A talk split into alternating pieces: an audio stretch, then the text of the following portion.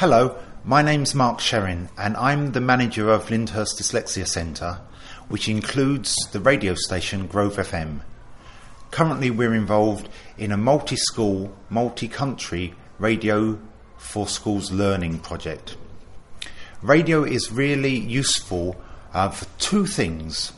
Firstly, it's a fantastic way to help children to express themselves as learners and express themselves as human beings, to say what they know, to say what they've learned, to say how they feel.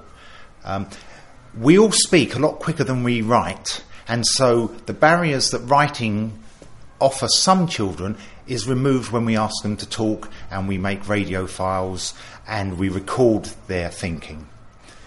By recording their thinking, it allows them to listen back and to hear their ideas again. It gives them the opportunity to say, I can make this better, or I can improve it by this, or this was really great.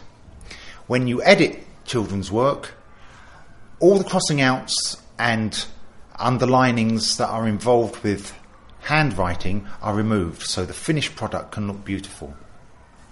There are two things to think about. One is the process of learning that goes on when children are involved with making radio podcasts and recording their ideas. The second thing is the process of learning that goes on. The other thing that we should think about when working with children's radio is that it enhances every element of their lives and every particular part of the curriculum. It can work with children from early years uh, nursery, foundation stage, right up to the end of primary school, so that's 11 year old children in year six, and then on to secondary school and further on higher education.